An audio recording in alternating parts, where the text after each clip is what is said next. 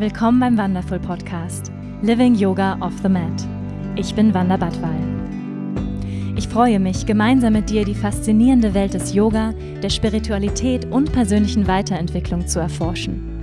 Zu hören und zu erfahren, wie wir mehr Liebe, Balance und Erfüllung in unserem täglichen Leben integrieren können. Willkommen bei Wonderful. Schön, dass du hier bist.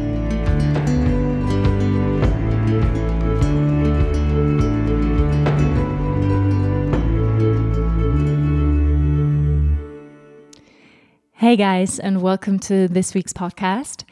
As you notice, I'm speaking English because this week I have an international yoga teacher, an artist, an amazingly inspiring woman on the show, and I'm speaking about Meghan Currie. Yes. Perhaps you have seen her already, some of her amazing videos. Maybe you've practiced with her. Maybe you follow her on Instagram.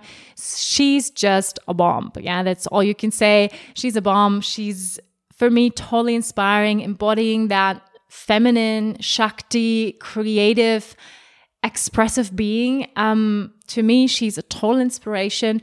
And I had the honor to sit down with her and get real and talk about challenging lifetimes and how yoga and self expression helped her as a way of self healing, of transformation.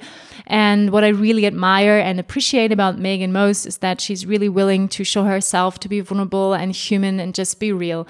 And yeah, I felt really, really connected to Meghan um, throughout that interview and after that interview. And I think I really gained a friend. And now I'm so happy to share with you this interview with Meghan Currie. Enjoy. Okay, thank you so much for taking the time, Meghan. Welcome to the podcast. Thank you. Thank you for having me.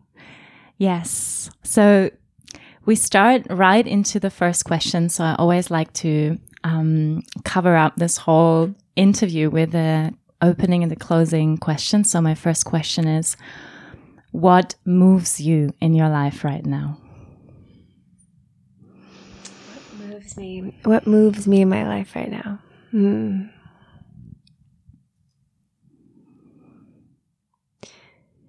I think it's that I think it's the humbling realization um, that that the practice or the getting to know of mm, the layers of myself and how I unconsciously unconsciously interact with my environment and other human beings that that growing process that it really, really, really never stops. And so that's really humbling. And also at the same time, within that humility, it's inspiring because, um, I think that, that in the past, I, I didn't realize I was such a perfectionist, but I was, I was definitely, um, to different degrees of, of a perfectionist and de- and many, many, many years ago, um, it manifested as being very controlling. And so over the years, um, I've shed layers of that. And, um, but there's always more layers.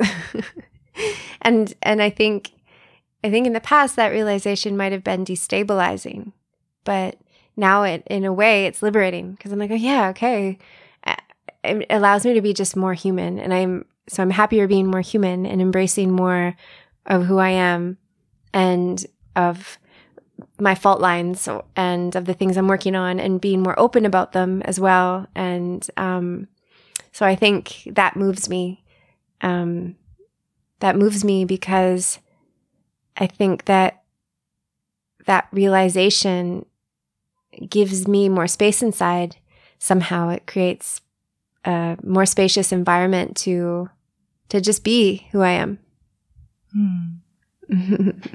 Thank you. So, um, I just had the opportunity to take a class with you, and we were breathing a lot, and it felt so good.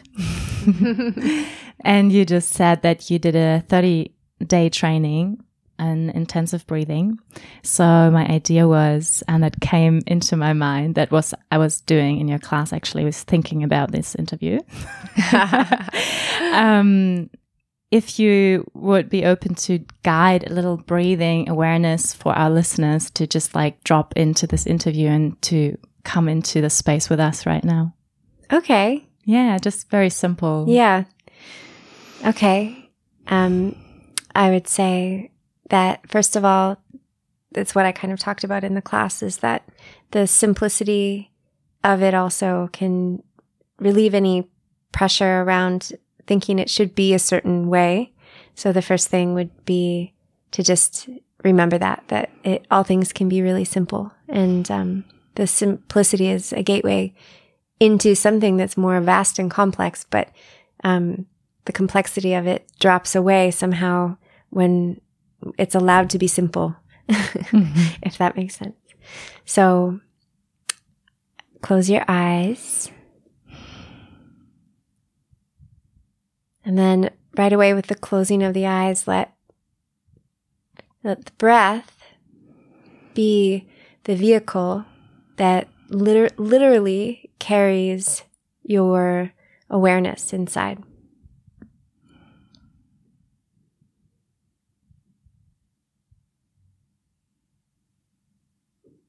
And then just feel the touch of the breath on the inside. So just like when somebody grazes your skin with a fingertip or with a feather, and how a graze of a fingertip or a feather can be just like so intense and so profound to begin to tune into the most subtle inner experiencing of breath that you can find in this moment.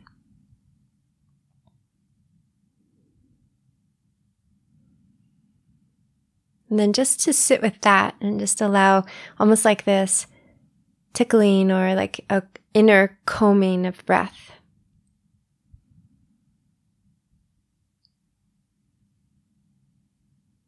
Now, there can be little areas of tension that kind of grip and it's like it's like if there's a stick in a river or like a beaver dam that that blocks the flow of water. It doesn't block it. It actually causes the flow of water to like circulate in another pattern. But sometimes when we have these internal sticky places, our mind wants to step in and like fix it. And so explore what it's like not to fix anything, but just to allow sl- slowly your awareness to lean into whatever you're feeling without an agenda.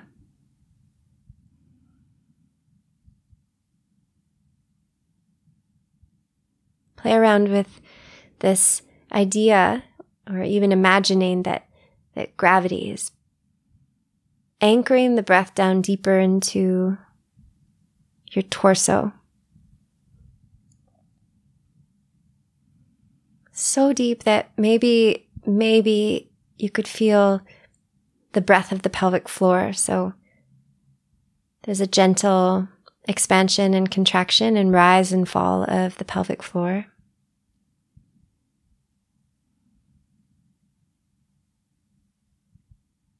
And then a super sweet and light and nourishing and simple massage everywhere with breath.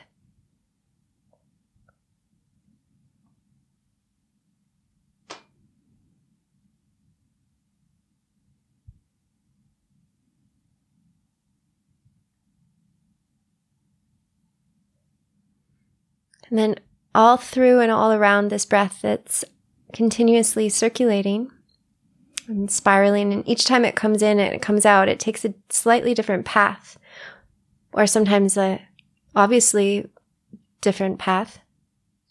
And through all of that, there's all of these aspects of you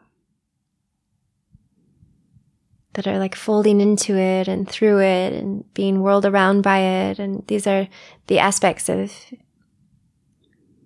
being a human being. And so just to allow everything to be as it is and to anchor and be anchored by the breath in what is.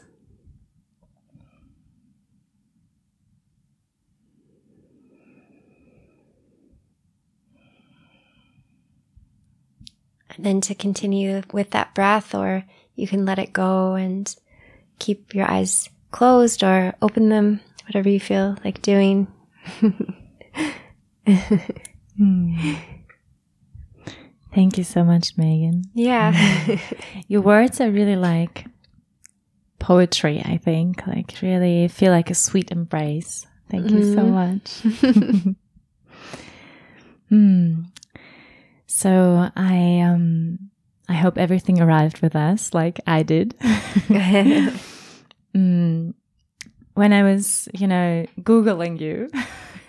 oh, Google. oh, Google, our friend Google. And I found so many beautiful videos of you and you, you know, drawing paint on your body, drawing paint on the wall, singing, making music, music with your body. So you're a total expression for me of just, you know, life, creativity moving through you. And I think that's why people just love you and admire you for that. And I think, mm, yeah, like what I would love to know is how do you do that? That you just get out of the, out of the way because we Westerners are so in our minds. we really need to know how can we be more channel of intuition and let, you know, life, Shakti energy move through us? Like, how do you do that? I think that mm, I think that it's important to recognize th- that in my process, my process is one of of actually not getting out of my way, you know, and that's part of the process that I express. So, so it may appear like um, I'm just this, you know, wild and free, expressive woman with no um, nothing inside that's holding me back or I'm able to channel these things so freely or whatever. And um and then that might create an ideal in someone's mind. And I think that what needs to be realized is that process that you're seeing is a, my process. That is that's the way I liberate myself. So um it could appear if you see me painting or dancing or something that I'm just like uh, a a free open channel but often what is happening is I'm expressing something that I'm processing. So, and those things that I'm processing, um, they're not always um, like easy for me to process. Let's say. So, I I have found this, and I feel so happy. I've found and have that these ways of expressing myself because it is a way for me to process some of the things that I I find really difficult in um, and to integrate integrate whatever it is I'm processing in a healthy way because in my 20s I had a whole lot of unhealthy ways. um, So what were these unhealthy ways you expressed in? well, it was you know alcohol and drugs and um, running and but it's funny because I would I would use those things to actually run deeper into my creativity. I had a I remember I would also use them to just be wild and like do stupid things, but that that hurt me and were destructive. Um, but I also use them as a way to set myself free. Like that was my way of being like, okay, now since I'm like super high, I can write. I can write all these things. I can like go into this channel, um, and liberate myself to kind of like, yeah, it might go through my own, go explore my own mental, mental, physical, emotional, um, capacity and my connection to this universe. And, um, I mean, but what I, I quickly realized, although it took me many years to get out of this kind of mm, difficult wash cycle with these drugs and alcohol, but it, it was obvious pretty pretty quickly that um that any kind of for me anyway, I won't speak for other people, but that a creativity or things we access when under a certain kind of influence isn't isn't integrated. So um, it's not sustainable and it ends up it can end up being quite destructive obviously so um i i yeah i realized i at, at some point i wanted to be able to access these aspects of myself without anything you know with without having to use something to get me somewhere or to take me out of some pain. So slowly slowly you know it took me years but um and I was painting the whole time anyway, but the, but my whole process with it was much more, it, my whole process with it back then was me thinking what I should paint in order for the painting to be liked or something, mm-hmm. you know? And now it's not that. Now it's like, I'm just painting and actually I don't like it. I, there's a part of every painting where that I, I actually feel disgust and like nausea like it's a such an awkward, gross feeling. But the po- the point is that that is the process. And I see that being the process in everything that we do because we're living in a, this world of dynamic interplaying contrasts. So within every process, then there's potential to experience every part of um, the opposing polar- polarities within that process. So now that I think I have embraced much more of those polarities rather than trying to justify or run from or create an inner environment of having an excuse to be, to go so far out there. Um, and now I express that in my in the create in my creative outlets in I would say a more integrated way.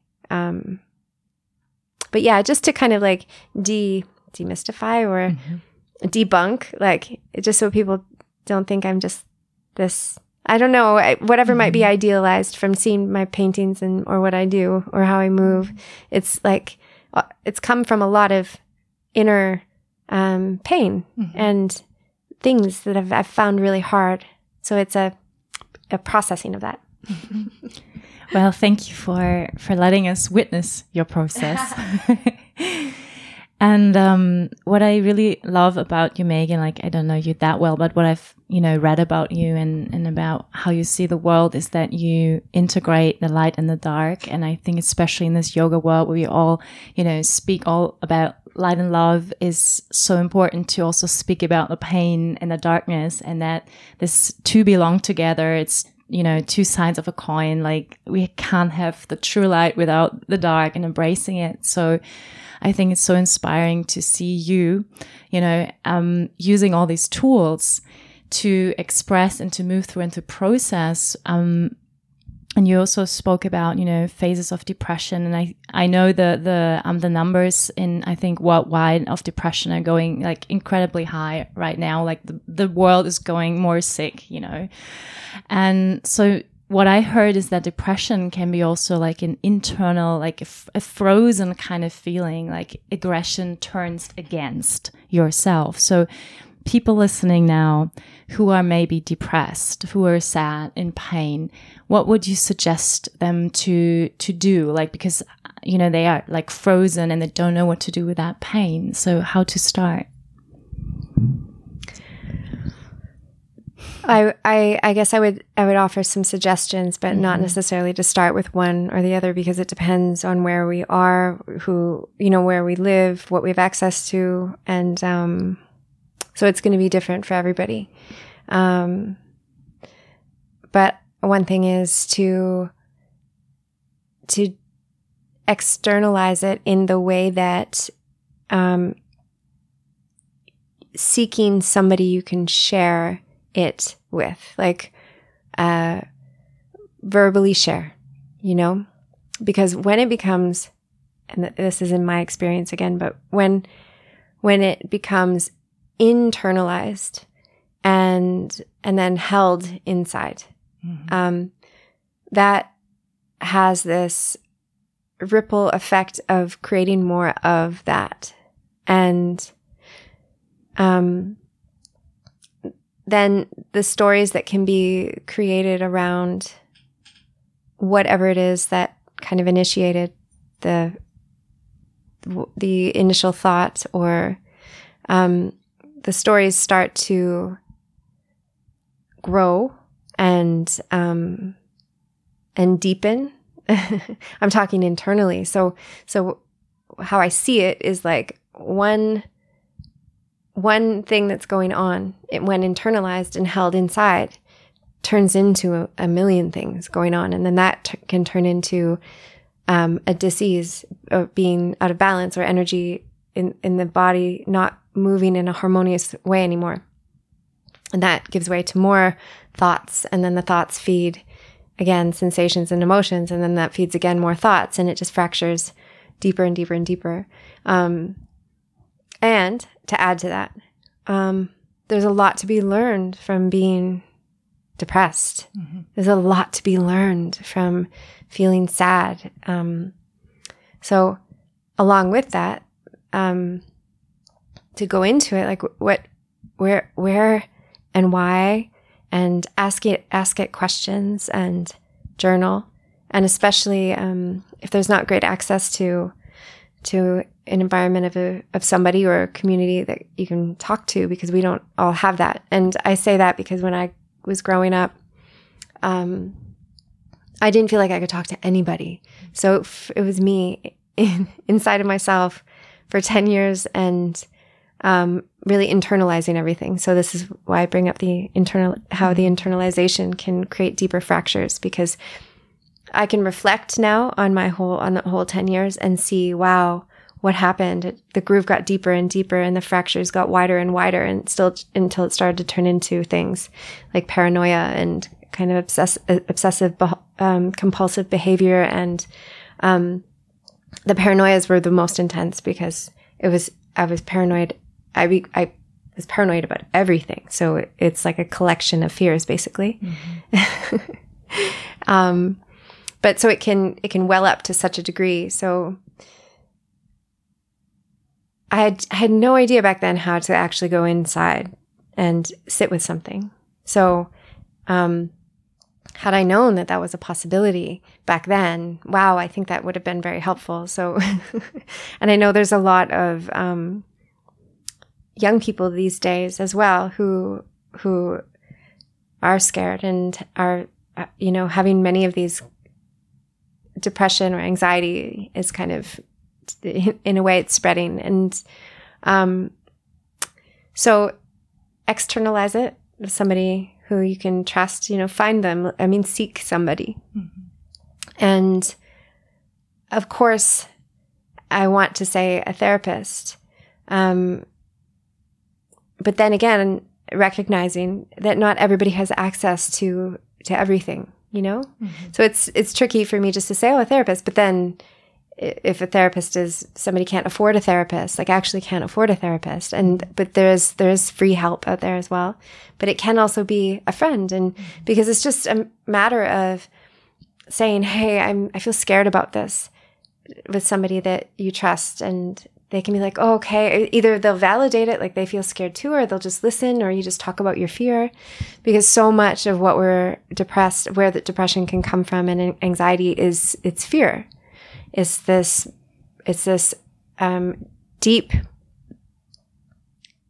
kind of embedded or sprouted from the layers of the subconscious mind.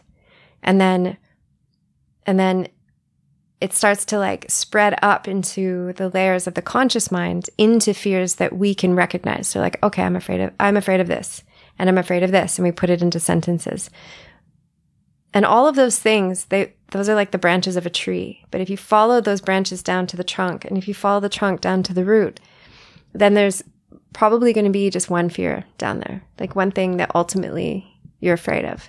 So leaning into them, listening, asking questions, going inside, sitting with it, um, is a tool because if if you and I, if we can learn to navigate the aspects of ourself that we're scared of, then what is there to fear? Because mm-hmm. then we can navigate the dark and, and the light and we could see actually with more, perhaps, maybe it's a more clear vision that, that they're two, like you said, two sides of the same coin, you know, and we can't have one without the other. So, um, there's something to be learned from everything. So if there's a phase in someone's life where they're running and using alcohol or whatever distraction, also I I guess I'm I caution to say anything negative about that. Like mm-hmm. we are all on our own journey, and I've learned a lot from um, my addictions. I I learned about addiction. Wow, and it was amazing to learn about addiction, and now I can actually understand people who are addicted, and I can connect with them. But prior to that, I I couldn't. I was like, oh, what you do you you i don't know i was more judgmental because i didn't understand um, so yeah talking to somebody leaning into it um, and practices and so i wouldn't just say oh y- yoga practice because maybe it's not maybe it's salsa dancing mm-hmm. whatever gets your heart going and some sweat pumping and um, or not sweat maybe you know maybe you don't need to sweat in order to come back into your bo- in, to your body, but things that get you into your body. Mm-hmm. So you can feel your sensations, you feel your feet on the ground, because when we're in our bodies, we're on the earth, we're more grounded. Um, then just alone with that connect with with that, just by um, being in our bodies with everything circulating from some kind of movement, um, automatically there's a connection to the earth, and with that connection to the earth, automatically there's an activation of the parasympathetic nervous system. So it brings us down and calms us down.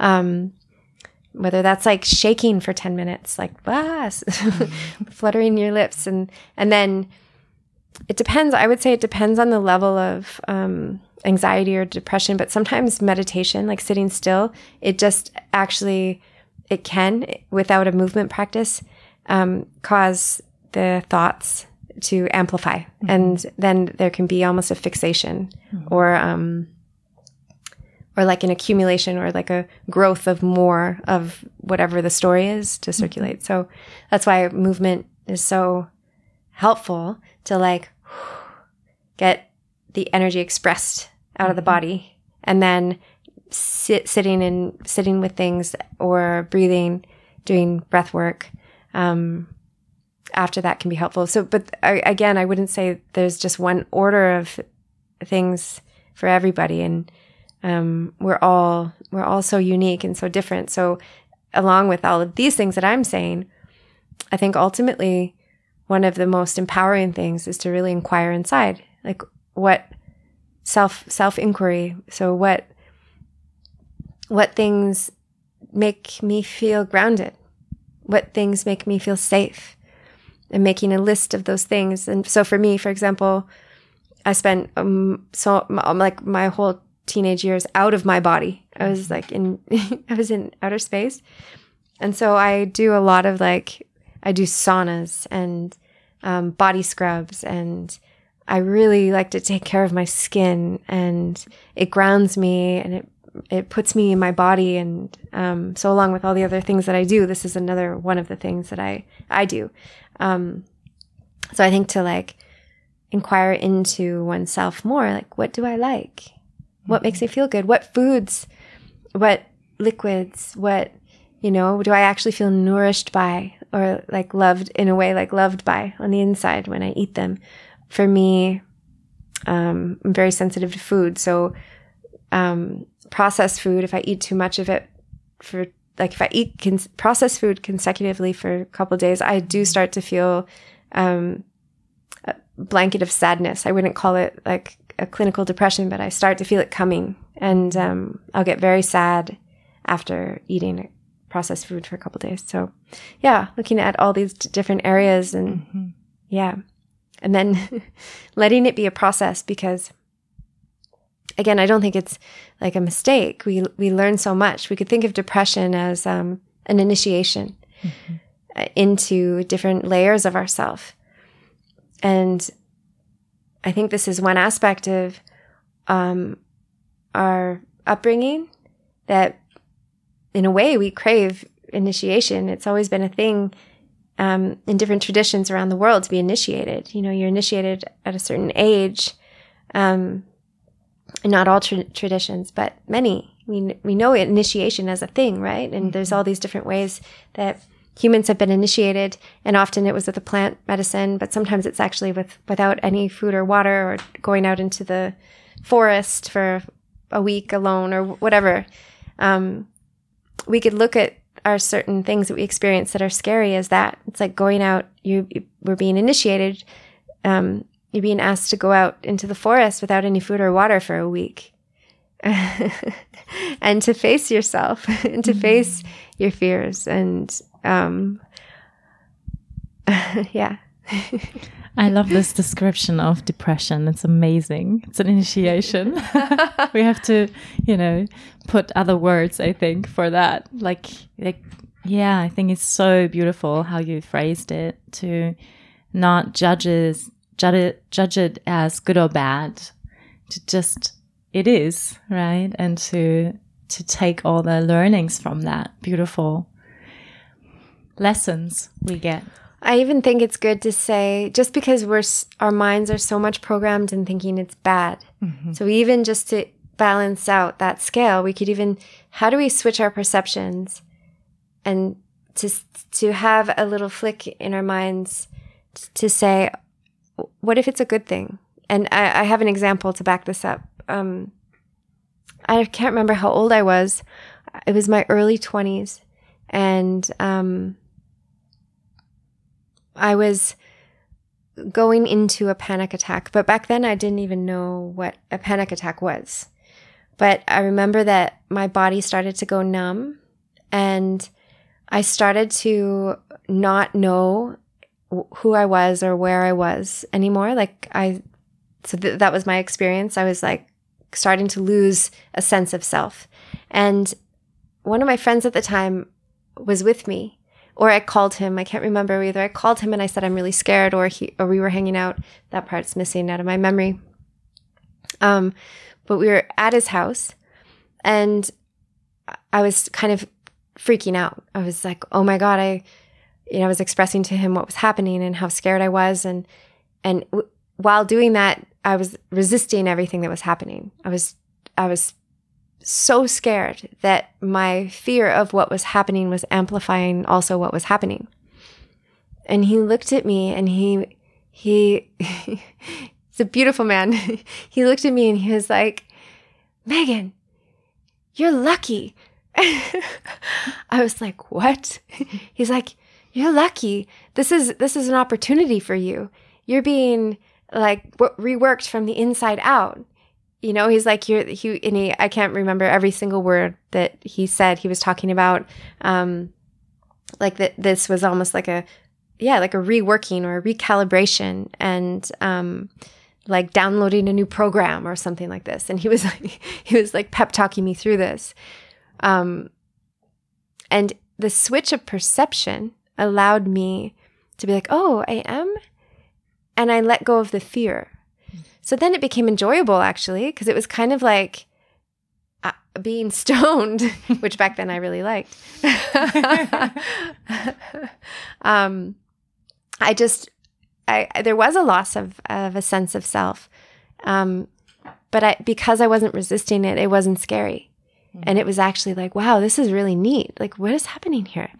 Um, and then it slowly went away and, and it was actually a very cool experience. It reminded me of reminds me of that one time I got stung by a scorpion and it sent me into a similar state, mm-hmm. um, a state of loss of the sense of self, mm-hmm. um, or identifying with self.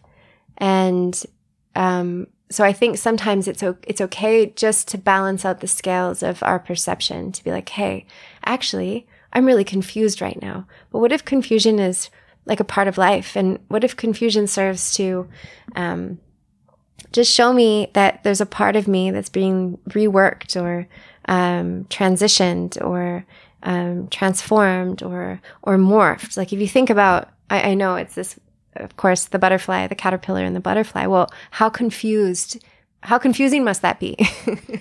like we would freak out if suddenly we turned to mush and then so I think that switch of perception allows a surrender. And then if we can surrender to whatever the process will be, then it allows um, the process to be possibly even kind of enjoyable because it then it's another it's the opportunity to experience another aspect of being human mm-hmm.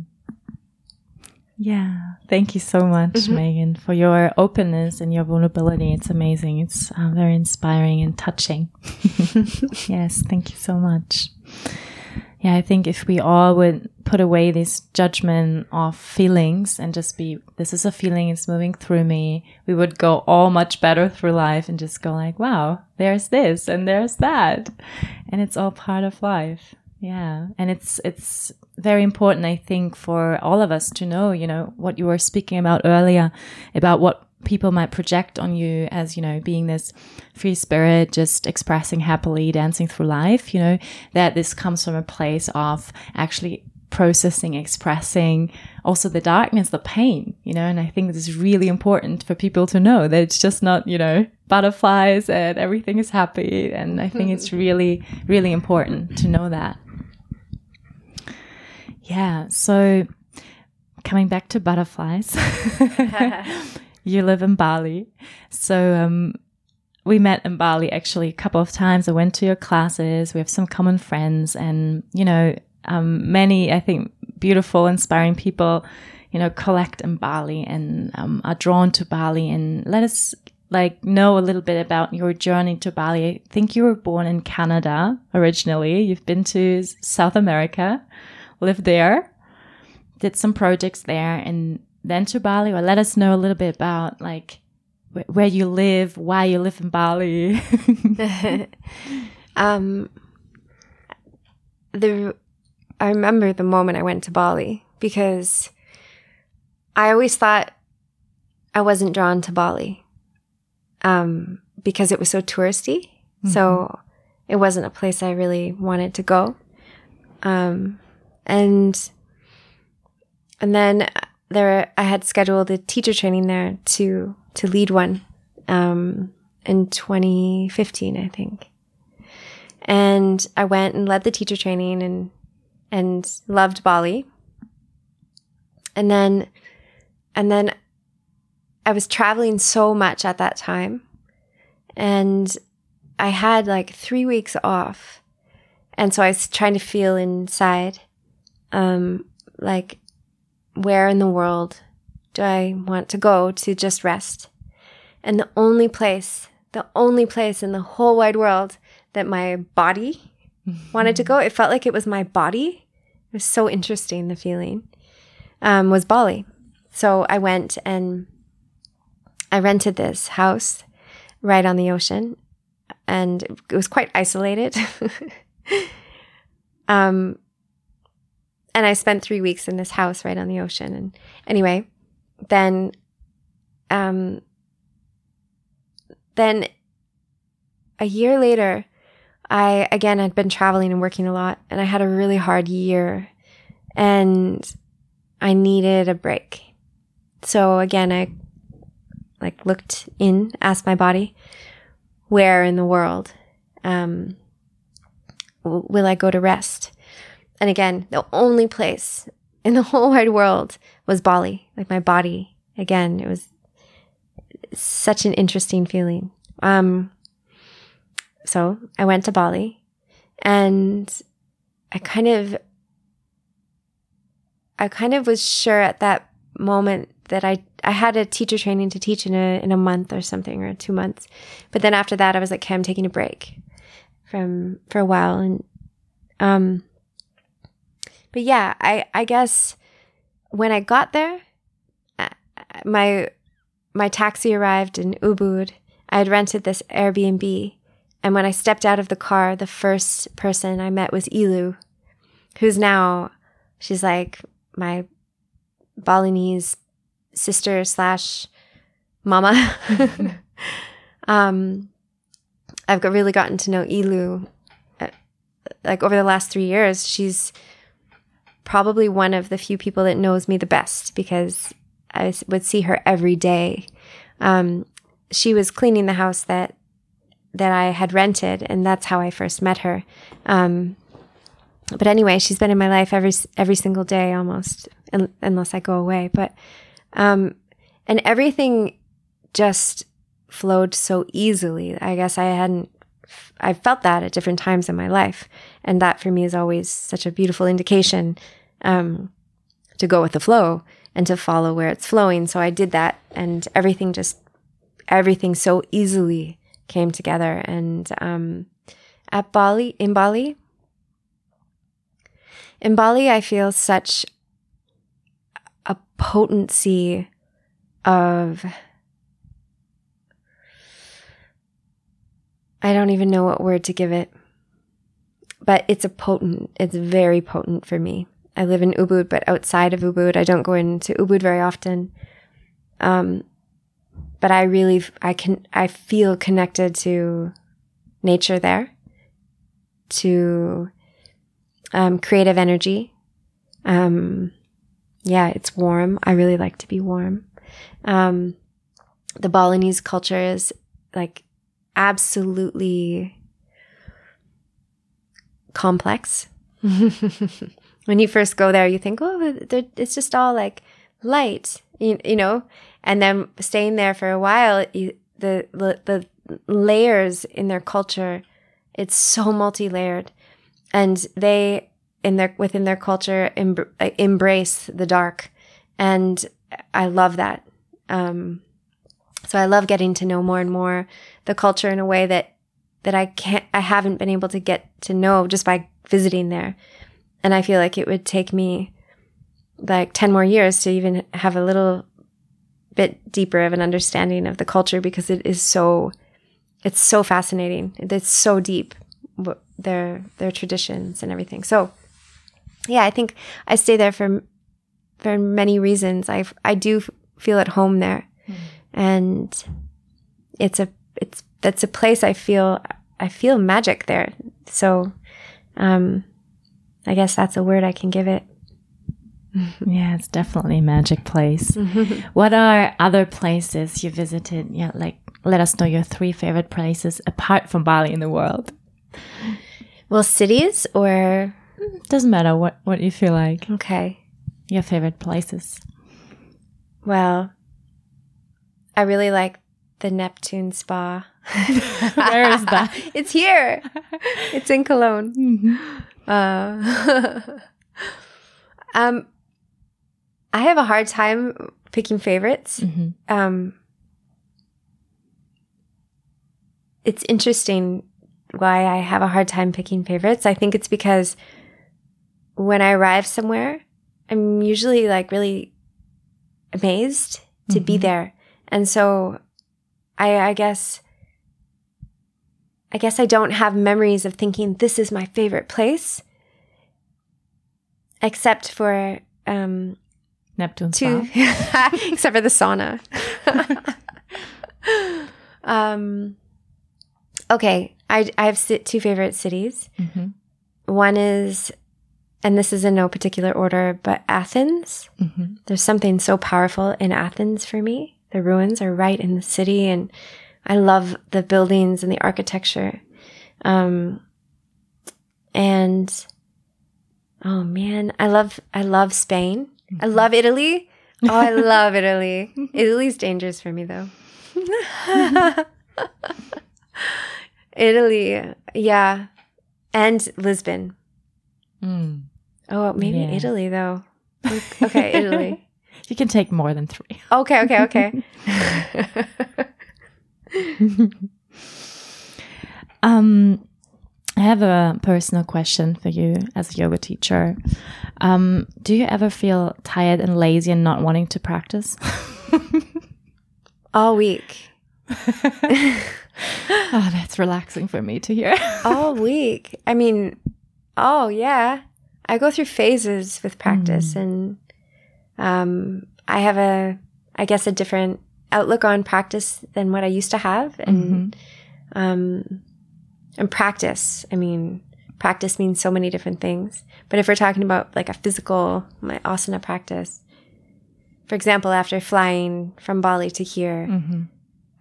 my body feels so tired, and um, yeah, I, I I still do a practice, but maybe it's a, a lighter practice and also um, Yeah, I wouldn't say I, in the past, I would have almost, you could call it dedication, you could call it mm-hmm. discipline, or you could call it forcing and mm-hmm. control. And then looking more, I guess those to define all of those, it depends on the motive. So if my motive is stemming from me fearing being lazy, you know, what does that create? Versus if my motive is stemming from wanting to, um, like balance my inner systems, then that creates a different effect, you know? And if I'm following those different motives truthfully, then, then, and if my intention is for, for example, for balance or to balance my inner systems, um, then that will produce potentially a different practice, uh, physically, asana, if, it, uh, if we're speaking asana based, then if my motive is to not be lazy, then I have an I- idealized idea of how I should practice, mm-hmm. um, which would probably create more of a physical practice, like mm-hmm. a hard practice, like a fiery practice. Um, so, yes, I have days where definitely, yeah, all week this week, mm-hmm. I'm very, I'm very tired physically, um, and I'm okay with it mm. And I've been doing nice, just gentle practices.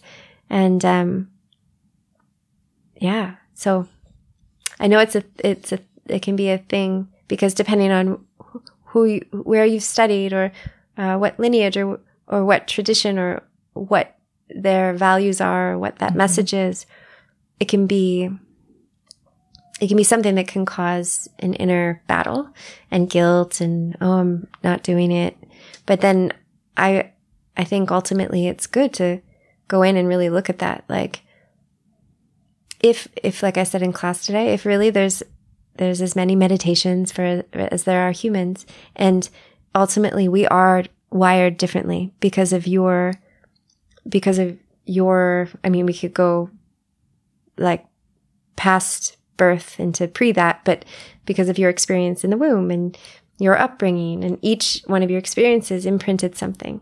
And so the way that everything moves in you is different than anybody else. So to say that we all have to do this, this th- same thing every day, mm-hmm.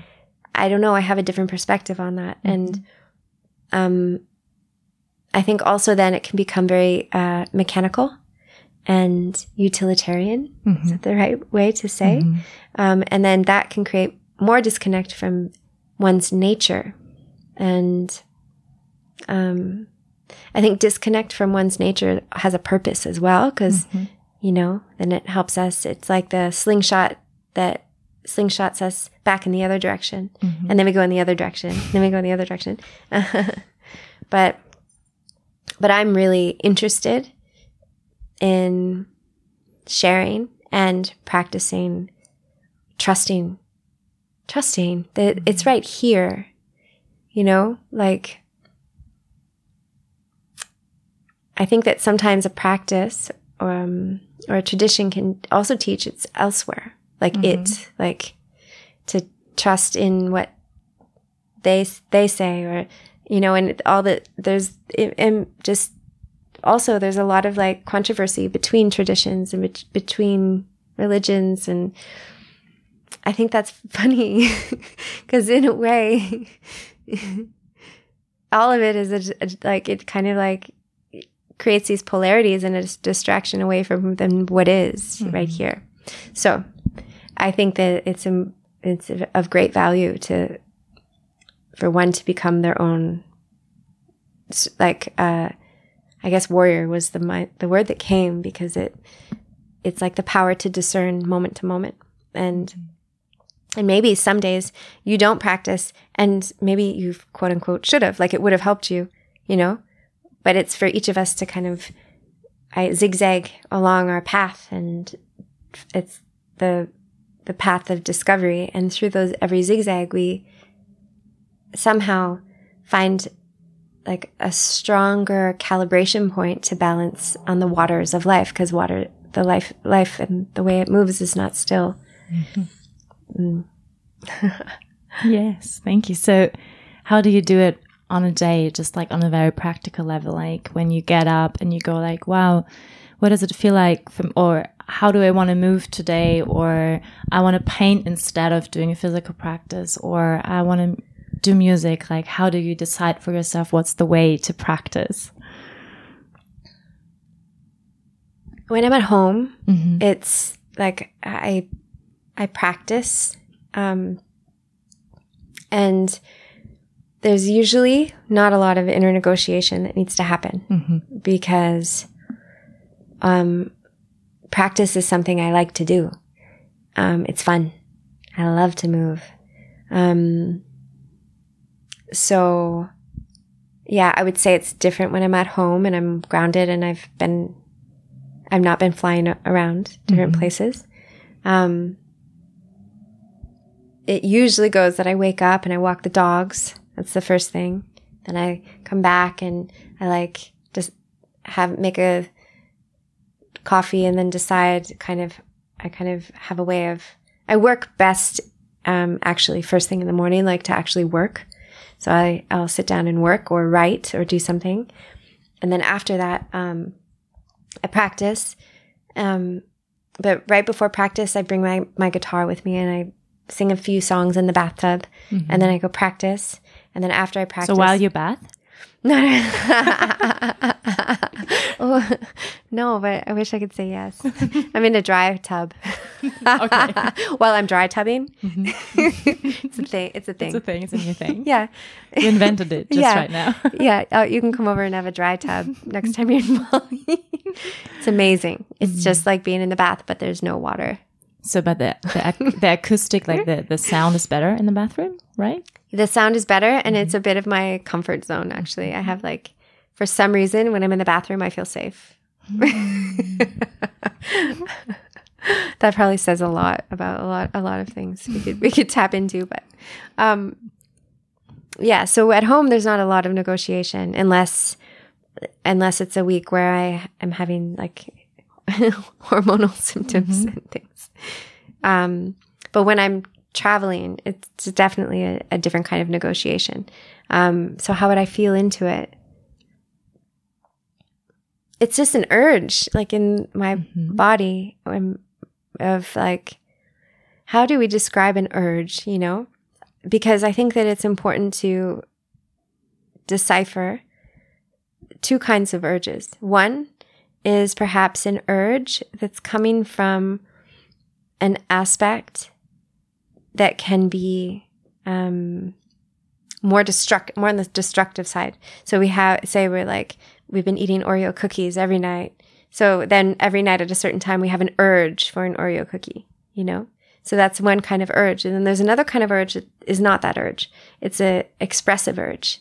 Um, that urge can be like when you go into the grocery store and you just relax your body and you're like, here, body, show me, show me what you want, want me to put in you.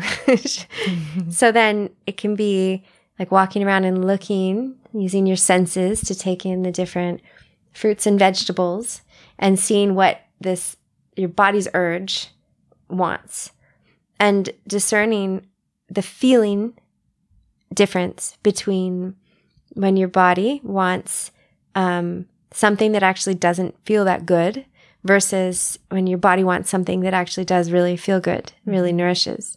And I think that um, the discernment of certain things is about coming to understand our internal urges, and it's like a it's like a walking a tight tightrope because on one side there's you know the I, I don't know why I thought of like crocodiles. I don't know where I'm going with the, that one, but um, because what could happen is you could wake up and be like, oh, my body's urging to uh, watch Netflix. Mm-hmm. but maybe actually that's not the thing that you deep down you're really urging. So there's a bit of a, like a, a hump to get over to discover uh, a different urge inside or, or sometimes it is a matter of discipline but at what point does does discipline also become kind of like mechanical mm-hmm. or controlling so how do we stay fluid mm-hmm. and i think again it comes back to this moment to moment um, calibrating on on life and life is moving. So I don't think honest honestly where I'm at right now is I don't think there's such a thing as as balance. I mean, wait, let me take that back. There, I think there's such a thing as balance, but when an, a human mind could perceive balance as a stagnant point, like it could perceive that, oh, um, it's like a teeter totter and it's still, it's balanced in the center with both sides of it at the same height. Um, and if we perceive balance like that, then we're going to always be looking for something stable every day. We'll, we'll be looking for, oh, well, this worked yesterday, so it should work today. Um, and then that can, can put us into a mind, a state of mind or action that again becomes mechanical or we develop expectations or, um, or an internal mechanism of control can activate. Whereas if we have a perception that every day is, is a little different, maybe not so drastically different, some days are, but it's a little different. So can my pract- can I give myself the space to actually discover the practice today or the, the food today or whatever it might be? Yeah. Mm-hmm. To accept that every day is different yeah, every day is different and balance is not a stagnant thing. Mm-hmm. It's a, it's a, balance is a beautifully unstable thing, I think. Mm-hmm. Like it's different in, for each of us because we all are living different experiences. So mm-hmm. it's, but, and I, we can choose actually. So for some, they may want to choose balance to be something that's, that is more mechanical. And at a certain time in one's life, we need, we might need that I remember I really needed that. I needed to be controlling of things at a certain time. I needed a disciplined practice. I needed to be disciplined. And I really did. And it mm-hmm. helped me to build an inner um, stability. Mm-hmm. So. Thank you so much, Meghan. We are unfortunately already at the end of our interview. I could ask you million more questions, but maybe part two is coming at some stage about discipline and about singing in the bathtub and all of these. Um, beautiful. Um, yeah, thank you so much. I have um, a last question. So it's a it's a line from a book, and I really like it. It's Tell me, my friend, what do you intend to do with this one precious and wild life? Mm, that's so sweet.